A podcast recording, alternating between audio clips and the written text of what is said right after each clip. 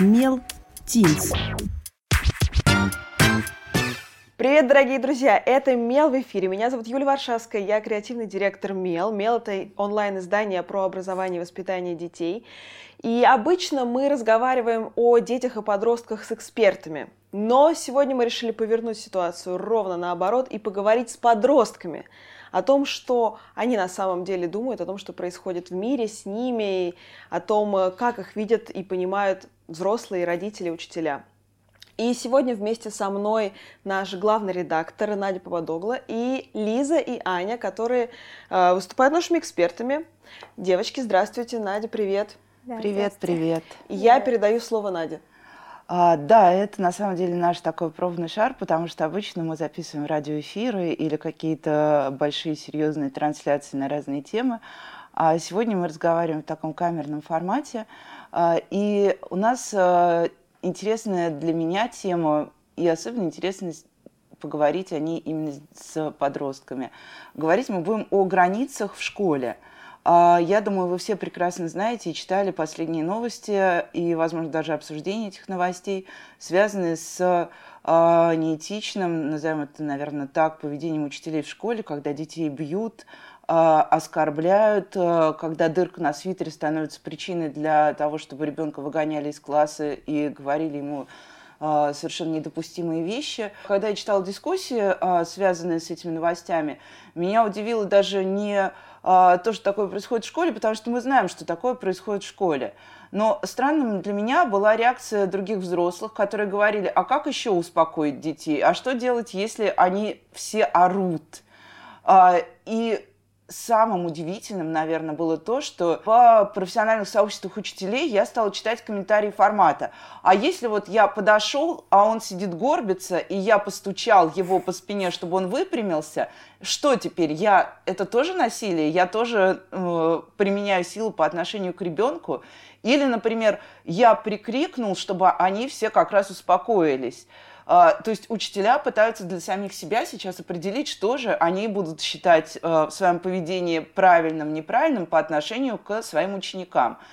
И, а, девочки, у меня сразу к вам вопрос. Вот подошел к вам учитель, вот вы на уроке, а, вот вы сидите там как-то неровно, я не знаю, или ноги в проход, или еще что-то. Я, например, очень любила ну, нога на ногу сидеть в школе и никогда не помещалась под партой, поэтому у меня все время были ноги в проходе, и меня учительница по математике била по ногам, ну так, она проходила и подпинывала меня слегка, чтобы я убрала ноги. А где для вас граница вот такая, что не может делать учитель? Давайте попробуем помоделировать. Ну, не знаю, я считаю, что все-таки учитель это человек, который занимает в твоей жизни какую-то позицию, и поэтому э, если это как бы не больно, если он там тебя подпихнул чуть-чуть ногой, там, чтобы объяснить тебе, что это неприлично делать, там, неприлично сидеть так в школе, ну, это неприлично по отношению к другим детям, э, то в этом ничего такого нету. Такой знак э, несловесный. То есть, если он тебе не сказал, а сделал какое-то э, движение по отношению к тебе, ну, которое не больно. А в какой момент нормально. тогда наступает э, то, что вот ты уже ты посчитаешь, что это невозможно, это неправильно, так... Ну, я считаю, например, что нельзя дать, дать подзатыльник. Типа, ну... А кричать? Ну, кричать, ну, не знаю. Мне кажется, все учителя кричат. Так вот в том-то и проблема. То, что все учителя кричат, это правильно или неправильно? Может быть, в время какой-то переформатировать э, поведение учителей в отношении детей? Для учителя есть определенные критерии даже крика. Одно дело, когда весь класс стоит на ушах, а ты пытаешься вести урок и объяснить им какую-то тему, а другое дело, когда ученик, не знаю, просто не понимает темы, ну вот я просто сталкиваюсь с этим ежедневно на уроке английского, ты не понимаешь тему, говоришь не так предложение, на тебя просто начинают орать, что ты тупой, что ты не слушаешь на уроке, и что ты вообще ничего не понимаешь, а проблема немножко в другом. Проблема в том, что я там не могу усвоить так быстро материал. Я не могу так быстро его понять и сказать правильно. Ну, для меня там это сложный предмет, к примеру. А друг, ну вот, это такие понятия, которые нельзя путать, крик, который нельзя путать. И то же самое физическое что-то. Главное — это болевой критерий, болевой порог — то есть, если ребенку уже больно, неприятно то, что делает учитель, это ну, не должно бы происходить. А другое дело, если там подошел учитель и сказал, не знаю, что выпрями спину, и там Дотронулся. рукой, да, дотронулся до Это тебя, это нормально. нормально. То есть, А вот что делать, если, да, э, это реальная история, да, то есть так кричат на Да. английском? А, и, и что с этим делать? Ну, это же не... Ну, вот э, у меня есть очень интересная история про моего ребенка. А, Он намного младше вас, а, и он только начинает ходить в школу, но его очень задевают какие-то вещи в школе, и в том числе его задевают вот э, подобные какие-то проявления. И он недавно у нас не было обсуждение такое большое, он говорит, мам, ну неужели они имеют право со мной так разговаривать? И я оказалась в той ситуации, потому что, ну, я считаю, что не имеют, да. Я говорю своему ребенку, да, конечно, дорогой, они не имеют права на тебя кричать в такой ситуации. Вот. Но что дальше? То есть он приходит в школу и говорит, моя мама сказала, что вы не имеете права на меня кричать, но на него все равно кричат. Что? Как, как, мы, живешь, как мы живем здесь? Как ты живешь с этим? Ты пыталась, например, там сказать родителям, поговорить с учителем, что тебе это неприятно, что тебе просто сложно, что нужно как-то по-другому? Или мы просто сидим и терпим? Ну, я говорила об этом и с мамой, но плюс ко всему у меня мама, учитель тоже, и я знаю, как преподает она. Это два разных стиля преподавания совершенно, и я очень привыкла, как преподает моя мама. Вот, и когда я пришла на вот, урок английского, и я говорила об этом с учителем, я говорила, когда начала меня кричать, я говорю, что почему вы на меня кричите, если я просто не понимаю тему? Она сказала, что она сто раз ее объясняла. Начнем с того, что она объяснила ее один раз, и объяснила она ее не в лучшем свете, скажем так, для ЕГЭ. И я говорю, что я не поняла ее, и на следующий урок я вам отвечу по ней, только, ну, разобравшись с этим дома. Он говорит, что а на уроке ты чем собираешься заниматься? Говорю, ну, я собираюсь ее понимать, но так как вы на меня кричите, я не могу на этом сосредоточиться. Ну вот я, например, вообще не могу Очень ничего понять, когда на меня кричат. Я, меня это парализует, и я либо начинаю кричать в ответ уже, ну как взрослый человек, либо я просто сижу, молчу и там глотаю какой-то комок, потом выхожу и думаю, господи, что это было такое, что это было? Сосредотачиваться вообще невозможно, когда на тебя кричат для меня. То есть это очень тяжело, на тебя идет давление, и ты думаешь, что, господи, чтобы сказать правильно, чтобы на тебя не накричали опять, вот, и поэтому... Или ты перестаешь ходить на уроки, потому что боишься просто. Ну, вот у меня есть такая история с учителем математики. Математика такой предмет, который нельзя избежать просто никак, потому что ты его сдаешь и в ОГЭ, и в ЕГЭ, и на вступительных экзаменах в университеты, ну, то есть везде вообще. У нас абсолютно прекрасный учитель математики, я его просто обожаю, вот и как человека, то есть я с ним хорошо общаюсь вне урочной там деятельности, когда мы чем-то там театром занимаемся, еще чем-то.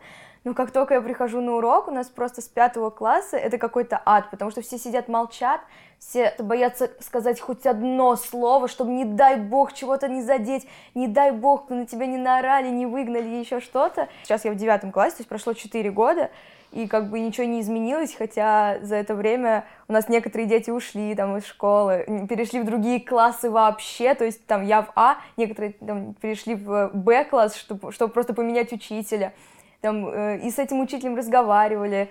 И, то А он ну, кричит, что ли, да, тоже? Он, он не может как-то принять того, что... Что не все все понимают. Нет, да- даже там не понимают. Некоторые, например, не готовятся к уроку. Ну, есть же, ну, там, хулиганы, Ну, да, такие, ну, мальчики, ну, все в каждом классе есть. Ну, вот не нужна математика, не готовятся они к уроку. А он это не может прям перенести, он настолько любит этот предмет, он настолько просто не понимает, у него в голове не укладывается, как вообще можно не любить его.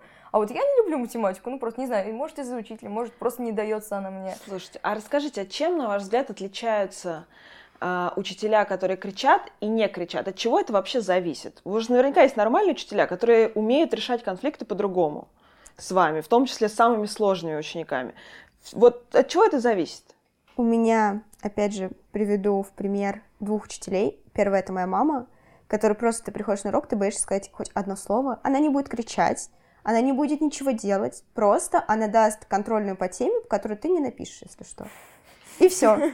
Причем по теме она даст, вот серьезно, она дает всегда вот по теме, которую ты прошел, у тебя всегда все есть в тетради, и то есть ты не сможешь прийти и сказать, у меня этого не было, я этого не учил, как бы почему вы мне дали эту работу, такого не произойдет, потому что, ну, в этом смысле моя мама очень хитрая. Ее в школе уважают. И уважают за то, что она дает материал, который нужен, который там пригодится в ЕГЭ.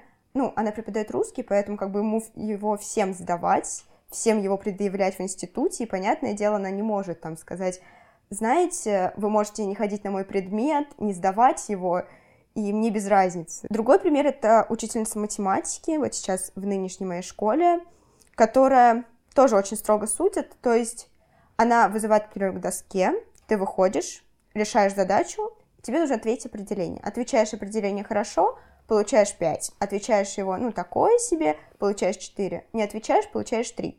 Все знают эти критерии, все знают, что ты выйдешь к доске, и если не знаешь определение, не получишь выше тройки, и ты уже готовишься в зависимости от того, какую оценку ты хочешь получить.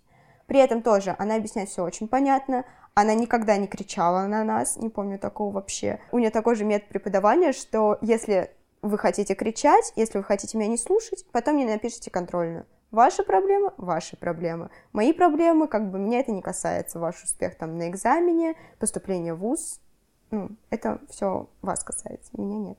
Нет, ну а кто все-таки медиатор вот в отношениях? А, а, вот у вас есть, например, какие-то вопросы к вашему учителю. Там неважно, кричит ли он, или вы считаете, что он плохо преподает. Там, ну, есть ощущение такое, что ты ничего не понял, и это продолжается долго-долго. То есть понятно, что самое логичное, мы сначала идем к родителям. Вы ждете от родителей чего-то в этой ситуации, что родитель придет в школу и разберется, или, или как? То есть просто э, история, почему я об этом спрашиваю, мы все немножко заложники нашей си- системы. Э, мы не жалуемся, учителя продолжают себя так вести, как они себя ведут. Более того, потом выясняется, что часто даже руководство школы, например, не знает. Ну, вернее, оно, естественно, более-менее представляет всех своих учителей, но если это большая школа и много учителей, и много детей, часто, да, директор не представляет в полной мере того, что происходит на уроке, потому что мы знаем тоже, что открытые уроки – это все-таки немножко другой формат, а то, что происходит за закрытыми дверями, это то, что происходит за закрытыми дверями. Так как вот в такой ситуации быть? Мы идем к родителям, или мы идем к завучу, или мы идем к директору, или к директору идти страшный. Я иду к этому учителю. Ну, и о чем? Вот ты пытаешься с ним договориться, это не действует. Что дальше? Какой следующий шаг?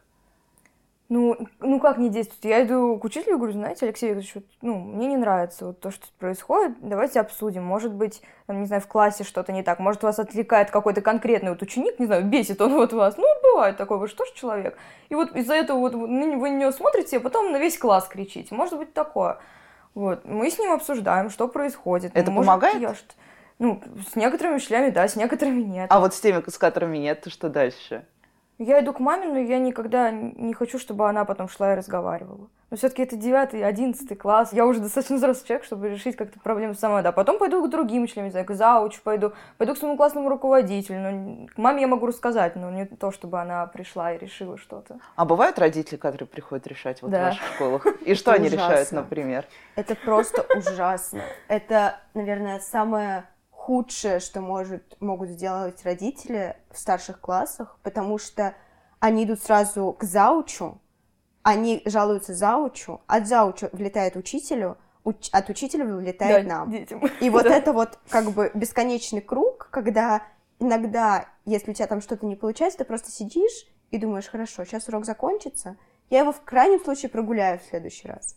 Но вот идти жаловаться родителям, к сожалению, может быть не выход, потому что я знаю, насколько влетает учителям за это. Иногда это влетает не по праву, а если даже им говорят ну, правду и говорят, что вот нам не нравится, вы кричите на наших детей, почему вы кричите? И они продолжают кричать, потому что они нас злятся, потому что их ругают за это. И это, это серьезно, это бесконечный круг. И но то, что вы говорите, простите, мне просто кажется это ужасным, потому что я считаю, что должны быть методы регулирования а, таких ситуаций, и я считаю, что учителей, которые кричат, их нужно увольнять. Они не должны работать в системе. То есть я, например, смотрю с этой позиции как мама, и со мной происходили разные вещи в школе, как когда я была учеником, и я считаю, что за многие из тех вещей, которые происходили со мной, эти люди должны быть уволены. Абсолютно точно. Э, хотя они, это не было ничего связано с насилием или там применением силы, но я считаю, что за моральное насилие над ребенком, за крик, за манипуляции, за непрофессионализм, э, почему вы считаете, что э, на учителей, когда, когда на учителей жалуются, им прилетает, это плохо. Они должны быть за это уволены.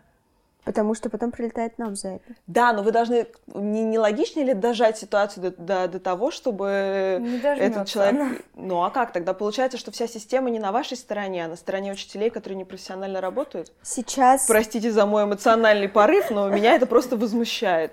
Сейчас есть, скажем так, две системы в школах, когда директор и вообще состав учителей все за друг друга и держатся просто не на жизнь, а на смерть, скажем так, и защищают только директора учителей и учителя директора.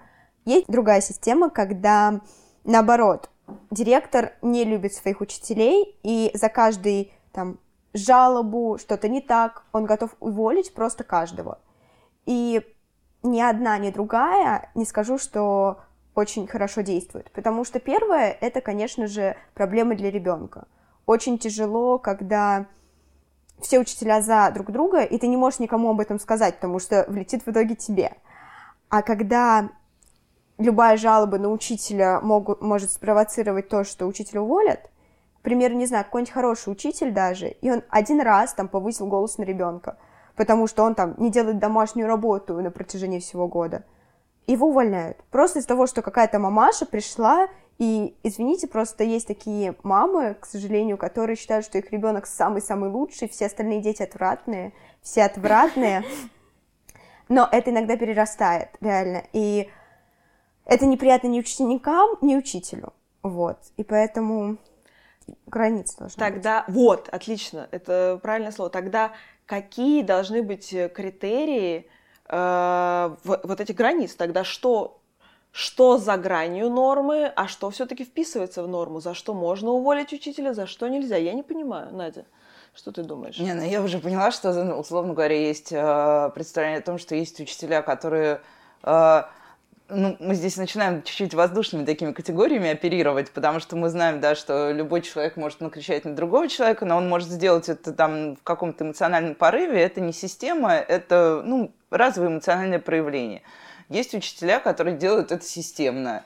Но мне интересен, интересен еще такой вопрос. Как раз в одной из московских школ сейчас расследуют ситуацию, якобы учительница сломала мальчику палец выводя его с урока. И там очень интересная коллизия, потому что ну, учитель э, утверждает, что она не ломала палец. Кто-то говорит, что вроде бы он сломал палец еще за два урока до того.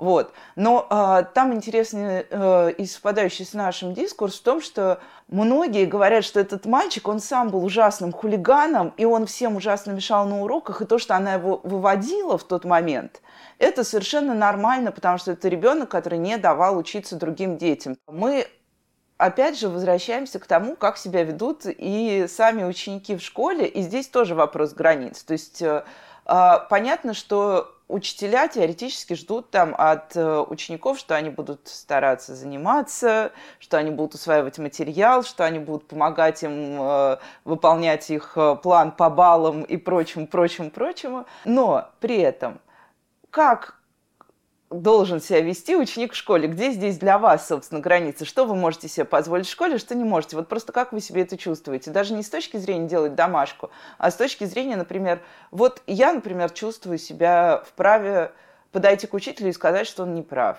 Я чувствую себя вправе прийти в школу в джинсах э, и футболке, несмотря на то, что у нас есть там какой-нибудь, как это называется, кодекс школы, кажется, теперь это называется, где прописана форма.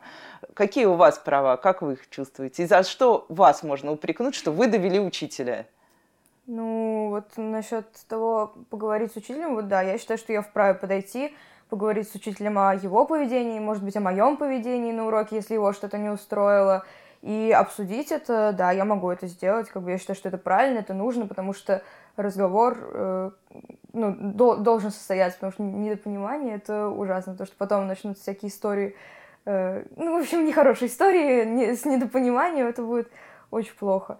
Насчет формы я, если честно, даже не знаю. У меня в школе нет формы, я никогда об этом даже не задумывалась. Ну вот сейчас куча, тоже с начала сентября масса случаев, что девочек там не пускают в школу из-за того, что у одной розовые волосы, у другой голубые волосы. Ну вот насчет волос... А третья не в том свитере пришла просто. Насчет волос, пирсинг, ну, пирсинг еще не знаю, но насчет волос это вообще абсолютно ужасно, потому что люди как хотят, так и красятся, они же не мешают вам своими розовыми волосами.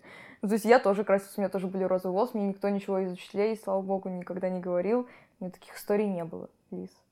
Если это прописано в уставе школы, что там ты не должен ходить с розовыми волосами, с синими волосами, и когда ты там поступаешь в эту школу, и смотришь, что да, в уставе это прописано, хорошо, ладно, я не буду ходить с розовыми волосами, значит, я, ну, я на это подписалась. То есть мы принимаем правила игры. Да.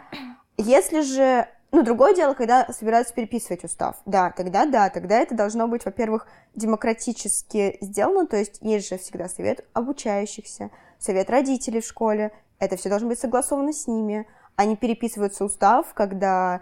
Ну, там же должны стоять подписи обязательно президента школы, вот. Когда ты этим занималась, и поэтому знаю, что там все должно быть очень хорошо сделано и очень правильно. Вот.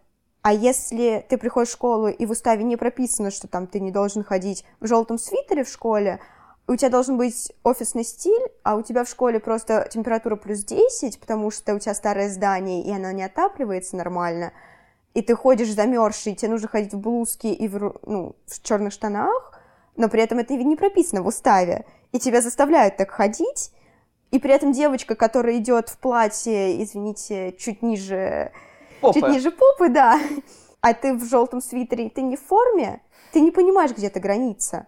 И это очень-очень мешает. То же самое, ты приходишь с красными ногтями, тебе говорят, что это неприлично, и при этом идет учитель с красными ногтями, и это нормально. А говорят до сих пор, что красные ногти это неприлично? Да.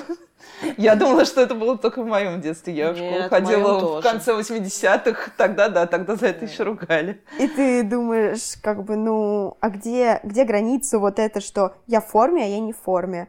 И у нас были споры, когда наш директор стоял и проверя- проверял всех, кто идет как. И да, я как бы согласна, что в школе надо ходить в форме, что там не надо ходить с голым пупком, не надо ходить, не знаю, в рваных джинсах. Есть черные штаны, есть а, синие штаны, есть там свитера, которые там не написаны какие-то нецензурные выражения и еще что-то. Ну, как бы должен быть стиль определенный и дресс-код, но этот дресс-код не должен переходить границы. Ну, то есть, условно, да, мы принимаем правила игры, которые предлагает нам школа, но эти правила должны быть прозрачными и э, меняться в понятном алгоритме с участием всех. Да. Ну, а что, что еще тогда? Примера какого-то недопустимого поведения. Не, не, не, не сделанные уже домашкой, не красные ногти, а то, что вот вы сами увидели и подумали, о, нет, ну так нельзя, конечно, это плохо. Ну, ты у тебя есть что? У меня, у меня есть история. Мой одноклассник, он очень такой эпатажный молодой человек, ну, он волосы красил, ну, как бы это все нормально воспринималось. И один раз он сделал себе пирсинг в носу и э, нарисовал себе в, э, этим гримом на лице э, просто какие-то вещи, то есть там не было написано плохих слов, ничего, просто у него что-то было нарисовано на лице гримом, причем не все было изрисовано, ну, там половина где-то лица была зарисована. И э, к нему подошел директор, просто отвел его за руку в свой кабинет, просто с лицом такого ужасного, типа, господи, что ты делаешь, что ты нас позоришь. И, в общем, после этого разговора мальчик вышел с таким э, смытым этим грим, но было видно, что он не смыт еще до конца. Ну, я знаю, что там произошло, то есть в кабинете его как бы объяснили, что так нельзя делать, ну и все-таки вот я считаю насчет грима, конечно, это уже перебор. Его ругали за пирсинг. Вот за пирсинг я считаю, что ну как бы еще нельзя ничего сказать человеку, потому что это все-таки это законно, это то есть это можно делать. То, что, конечно, у тебя уже изрисованное какое-то там лицо непонятно, это ну возможно, да уже я не знаю, Лиз, что ты на это счет думаешь? Когда у тебя изрисовано лицо? Ну, насчет лица. Есть праздники, к примеру, Хэллоуин, когда нам в школу разрешают там приходить как хотите, грубо говоря, потому что ну, это Хэллоуин, и нас как бы в школе его празднуют, хотя это вовсе не русский праздник, но неважно. Новый год там нам разрешают тоже прийти, как мы хотим. Ну, то есть в этом случае у нас лояльная школа. Но я думаю, что за грим нам бы тоже влетело нормально. По поводу плохого поведения, мне просто гораздо хуже пример. А когда я была в седьмом классе, нет, в шестом, нам ввели предмет немецкий язык. У нас было по 7 уроков в день, и это стоял восьмым и один раз девятым уроком. То есть ходить туда нам не хотелось вообще. И как бы это было вроде как награда за то, что мы хорошо учимся. То есть были дети... Отличная награда. Вообще, всегда Можно мечтала. позавидовать, да. А, Особенно немецкий язык. Да, это- девятым уроком. Девятым уроком, да. Вот, и это как бы было по желанию, но это было обязательно. И мы ходили, и, значит, еще учительница была очень... Во-первых, она преподавала на уровне института, то есть она не смотрела на нас, что мы первый раз видим перед собой слова на немецком языке. Вот, всем было просто уже пофиг, извините, на этот урок. И мы хотели просто домой. И в какой-то момент, а, ну, поскольку тогда я была дочкой учительницы, мне нужно было держать этот статус, я не могла ничего сделать, я спокойно сидела или спала на последней парте. Девчонки у нас же там вообще не хотели сидеть спокойно, и все в конце концов переросло в то, что на ее уроках просто в нее могли полететь карандаши. Просто напишешь на доске, в доску летят карандаши, ластики, из окна летят яблоки. А после того, как мы ушли с урока, там остаются яблоки, огрызки яблок на полу. В какой-то момент это просто перешло в то, что учительница уволилась, потому что она Ну, сказала, получается, она что вы ее травили Ну уже. да. Да, Хотя она была не виновата, и Да, наверняка она- точно так же. Я думаю, тоже не очень была рада Да. дев- девятому уроку. Вот, а, ну, там была еще такая не очень хорошая ситуация, что учительница почему-то решила, что во всем виновата я. Не говорю, что я супер прилежная ученица, но я настолько боялась подставить мою маму, что, не дай бог, о ней плохо скажет кто-нибудь. Вот, что я просто, я сидела, и я до сих пор помню, что я там сидела, играла в телефон, и я ни слова ей не говорила никогда. И когда сказали, что виновата во всем я, а затем и моя мама, что она плохо меня воспитала, и как она может воспитать других детей, вот. И как бы тоже очень ну, такая ситуация Ну, настолько здесь получается, спорная. что все нарушали границы. Вы нарушали Да. границы с своей стороны, потому что, ну, это все-таки такое поведение. А, у меня была история, да, очень а, для меня такая триггерная в детстве, уже в старших классах тоже. У нас а, был а, учитель философии, очень пожилой, очень, ну, такой очень нудный, как часто бывают. Он был еще и профессор э, МГУ, вот со, со всей вот этой вот, э, со всем флером МГУшного профессора философии. И это тоже был последний урок, причем в субботу, кажется. И однажды весь наш класс э, договорился о том, что мы все свалим с урока просто. Ну, потому что коллективный прогул – это не прогул. Вот. И э, не свалили два человека, я и еще один человек. Э, Я не свалила, потому что мне было монады. Понятно, что когда весна, монады никакие в 11 классе для тебя особого значения не имеют. Но мне было его просто жалко, потому что он к нам приезжал из МГУ. Я понимала, что это очень пожилой человек, который едет там на автобусе, идет с палочкой до нашей школы. Да, мы для него тоже вот нагрузка неприятная. Но потом, потом меня весь класс ненавидел примерно, примерно полгода, потому что я была единственной, кто не получил кол за поведение, потому что нам тогда еще ставили оценки за поведение. И более того, ну, получилось, что как бы я всех прокинула, хотя у нас был очень дружный класс. Вот, вот кто-то у вас пытался остановить, не кидать карандаши в учительницы, не бросать яблоки? Или это все-таки такая коллективная история, когда тебя захватывает, и ты ну, не хочешь выходить за пределы своих, своего класса там, с точки зрения поведения? А, хорошо, в этот момент еще была такая ситуация, что меня весь класс не любил, потому что моя мама классный руководитель у нас, разумеется, моя мама повышает мне оценки, моя мама меня больше любит, я ей все рассказываю, что происходит в классе, я предатель. Ну, как бы дети, жестокие существа, вот, это как раз пятый-шестой класс, как только у нас вот начала вести мама моя уроки. Мама там никогда мне не завышала оценки, а скорее наоборот даже. Но не в этом суть. Я помню, что мне было немножко не то, что даже наплевать, но меня интересовало тогда другое. Меня интересовало то, что там учеба, что другие предметы, у меня там проблемы какие-то по ним, что я не понимаю алгебру, что мне нужно пойти потом в музыкалку, потом репетитор. И меня больше вот это волновало. Честно, наверное, мне тогда было без разницы, что чувствует на- этот учитель. Я настолько эгоистичная была, что я думала о том, ну, о своих занятиях, вот. Ну, а должны вообще, вот стоит в этот момент думать об учителе? Если он действительно плохой учитель, урок в нагрузку, как, как тут теперь быть? Ну, понятно, что можно, да, закидать карандашами и добиться того, что человек сам уйдет. Мы тоже в свое время так выжили учительницу по литературе. Она была не очень грамотным педагогом, э, считала Хармса иностранным писателем, вот, и мы ее последовательно подтравливали на уроках, показывая, какие мы умные, грамотные и образованные. И она не выдержала и ушла, сказав, что мы ужасные дети, что в нашей школе невозможно работать. Ну, у меня была такая очень продвинутая школа в свое время. Мы действительно были такие дети слишком самоуверенные и часто выше среднего школьного уровня. Но мы ее, да, тоже затравили. Теперь мне за это стыдно, а тогда, тогда мне тоже не было стыдно, я честно скажу. Я была рада, что она ушла, потому что она было ужасно скучно, и я не видела смысла в этих уроках. Но вообще, дол- вот должен ли ученик в этой ситуации думать об учителе или нет? Мне просто кажется, не должно все перерастать в кидание карандашами. То есть, не знаю, ну... Но если кидают, сейчас... нужно вставать и говорить, ребята, давайте не будем кидать карандаши, давайте да. договоримся, но мы же уже взрослые достаточно. Да, нужно, конечно. Ну, все-таки, ну, не знаю, для меня кажется, что все-таки твое достоинство, ты, не можешь ничего сделать с теми, ну, с теми людьми, которые это делают, но если у тебя есть шанс как-то исправить ситуацию, которая происходит, которая ты понимаешь, что вот, ну вот, не знаю, это вот намного ниже моего достоинства кидать в человека карандашом. Я понимаю, что я его задену, так зачем это делать? И, ну, для меня вот это недопустимо. Поэтому я встану и скажу, ребят, знаете, вот вы неправильно поступаете. Я знаю, что да, возможно, они на меня обидятся, хотя, ну, у меня очень тоже дружный класс, и я знаю, что они все очень умные люди, очень чу- чувствующие такие. Я потом с ними просто подойду, ну, и поговорю, почему я так сделала. Они меня поймут, я знаю это. Но все равно я это сделаю, потому что это неправильно так делать.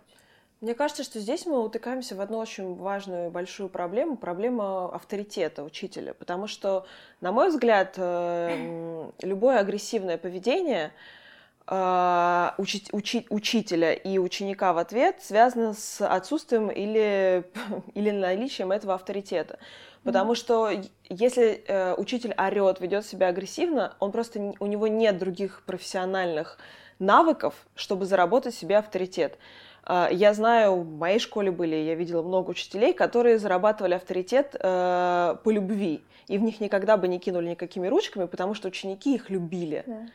И в то же время были учителя, которые орали и вели себя очень строго, но при этом в них с удовольствием бы кинули ручкой, если бы не боялись. И в то же время на, наоборот, вы, кидали э, ручками в этого учителя, потому что он для вас не был авторитетом, вы его не уважали. Так вот мой вопрос, как учителю грамотно заработать в глазах ученика авторитет? Без крика, но в то же время без того, чтобы подстилаться. Ну, во-первых, это... Я думаю, что это определенная строгость, но строгость вот как раз без крика, а когда ты, ну, просто строгий, что ты просто говоришь, вот ты мне на следующий урок сдашь самостоятельную, или я тебе ставлю два.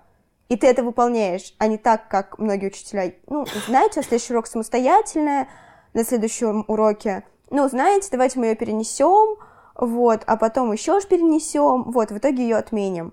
Как бы нет, если ты сказал, ты делаешь. Ну, авторитет зарабатывается методом обучения, скажем так. То есть, если учитель хорошо преподает, я даже не знаю, как объяснить, когда учитель хорошо преподает, а когда нет. Это, ну, люди сами как-то чувствуют, там, понимают какую-то тему они или нет, когда он говорит. Вот, поэтому это тоже, это очень большую роль играет, когда ты уважаешь учителя или нет. Он тебе дает что-то или нет. Ну да, для меня тоже, ну, прикликается с в принципе, что дети, они все очень сильно чувствуют, и когда ты видишь, что учитель готовится к уроку, когда ты видишь, что учитель, правда, ну вот он так любит вот этот предмет, который он преподает, что он правда хочет вот поделиться там, э, вот при каких там условиях писал там этот писатель этот роман, там какая у него биография безумно интересная, когда он рассказывает, и прям тебе реально хочется его слушать, ну для меня это авторитетный учитель. А когда ты приходишь на урок, и тебе говорят, делай вот это упражнение, ну не знаю, мне как-то ну, не очень я уважаю такого учителя, потому что учитель все-таки это проводник между, ну, вот какими-то там знаниями, да, и для того, чтобы ты их у себя уложил и понял это. А, ну, а когда учитель это просто какой-то человек, который сидит там где-то и просто называет те упражнения в учебнике, которые тебе надо сделать, ну, для меня это как-то, ну, не очень укладывается в профессию. Ну, у меня тут последний будет, наверное, вопрос. Uh-huh. И э, тоже по мотивам совсем недавнего, но э, здесь уже э, речь не о каких-то школьных событиях, а у нас недавно был какой-то очередной круглый стол, где мы разговаривали э, о школе, о том, о сем. И вот прозвучала такая фраза, что нынешние дети, а это вы как раз, нынешние дети потеряли, помимо прочего, еще ощущение границ э, в общении с взрослыми. Что выросло такое поколение, которое сами родители уже воспитали как равных себе изначально с детства и э, чувствующих, чувствующих себя вправе подойти и сказать там, ну вот там был очень конкретный пример, э, это рассказывал университетский педагог, что она перенесла, там к ней подошли ее студенты, просили перенести семинар, э, она перенесла и сказали, ой, спасибо, вы такая лапочка. Она говорит, ну почему они меня зовут лапочкой? Этого же не должно быть. Ну, у нас же должны сохраняться, у нас должна сохраняться дистанция. Действительно, вот как вы сами внутри чувствуете, у вас есть все-таки эта дистанция? Где она? Какая она? Это там один шаг от учителя, два шага? Или это прям вот э, какие-то там учитель где-то наверху, а вы где-то внизу в стороне? Учитель сам часто выстраивает эту дистанцию. То есть с некоторыми мы можем, ну, вот у меня там учительница русского, с ней у нас очень хорошие отношения, и мы с ней можем там поговорить на какие-то жизненные проблемы, обсудить жизненные проблемы. Есть уважение, однозначно, что это не равный тебе человек, и что это ты не можешь там сказать, эй, братан, пошли покурим за гаражами. Нет, понятное дело. Хотя такие ситуации у меня тоже были. Да, у нас тоже есть. Когда учителя курят с учениками, и, ну, понятное дело, когда там за гаражами идешь курить с учителем после школы или идешь с ним в клуб, вот, потом выкладываешь в Инстаграм фотки с этим, и как бы ты не можешь относиться к нему как к полноценному учителю. Вот. То и... есть слишком близко, слишком близко, слишком много знаешь. Да, и когда ты видишь, как там учитель твой, извините, пьет, а потом тебе нужно послушать его, как он ведет биологию, ты такой, да, конечно, давайте вы нам расскажете новую тему, мы знаем, что вы очень умный, но но прошлая ночь, как вы знаете, мы помним, как мы с вами вместе пили, это, это, ну, это сложно, скажем так. То есть чрезмерная близость тоже мешает, да? да? Не знаю, у меня тоже есть учителя, к которым я вообще не подойду, там, не знаю, даже спросить про домашнее задание, не знаю, потому что это я... Нет, на, наоборот, не, не подойду э, спросить что-то не по учебе. А есть, правда, с которым я, там, учителя, с которым я почти на «ты», с которым я могу, ну, совершенно спокойно, э, не знаю, там, пройти прогуляться где-нибудь, и, в общем, ничего страшного с этим не будет.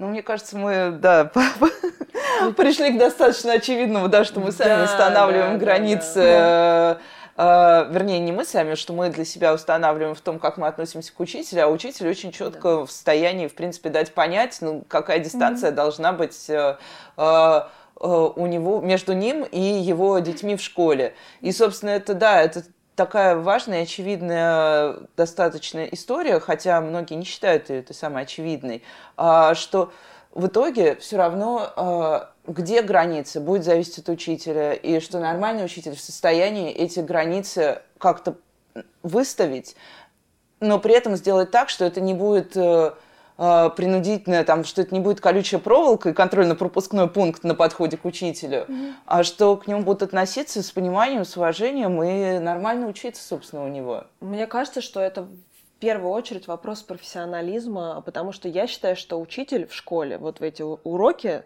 он должен реагировать на любую ситуацию не как человек, а как профессионал. В тот момент, когда он реагирует как истеричный, истеричная тетенька с лавочки, вот в тот момент он перестает быть учителем и теряет весь свой авторитет. А для того, чтобы этот профессионализм был, э, его должны этому обучать в соответствующих вузах. Должны быть курсы по психологии, и это все должно на базовом уровне закладываться в учителя. А этого, к сожалению, насколько я знаю, на данный момент в России с этим вот как раз плохо. Когда эта проблема будет решена, может быть, будет лучше с авторитетом и всеми границами в школе. Ну что, мне кажется, у нас получился отличный разговор, девочки. Спасибо большое. Да. С вами был Мел. С вами был Мел, Мел в эфире. Слушайте нас, смотрите нас, читайте нас. Вы слушали подкаст «Мелтинс». Это часть специального проекта медиа про образование мела современных подростках. Подписывайтесь на нас в приложении Apple Podcast или в любом другом приложении, где вы слушаете подкасты. Кроме того, Мелтинс можно слушать ВКонтакте, Яндекс.Немузыки и, конечно, на сайте Мела по адресу mel.fm. Кстати, мы будем рады, если вы оцените наш подкаст в вашем приложении. Это поможет другим слушателям узнать о нас. И не забудьте подписаться на нас в соцсетях. Ссылки мы оставим в описании. Мы благодарим за помощь в работе над подкастом студию «Бисер» Яну Жарчинскую, звукоинженера Сергея Кожевникова и звукорежиссера Ольгу Васильеву. Также мы хотим сказать спасибо иллюстратору Кате Васильевой и всей команде Мела, принимающей участие в работе над проектом. До новых встреч! Мел Тинс.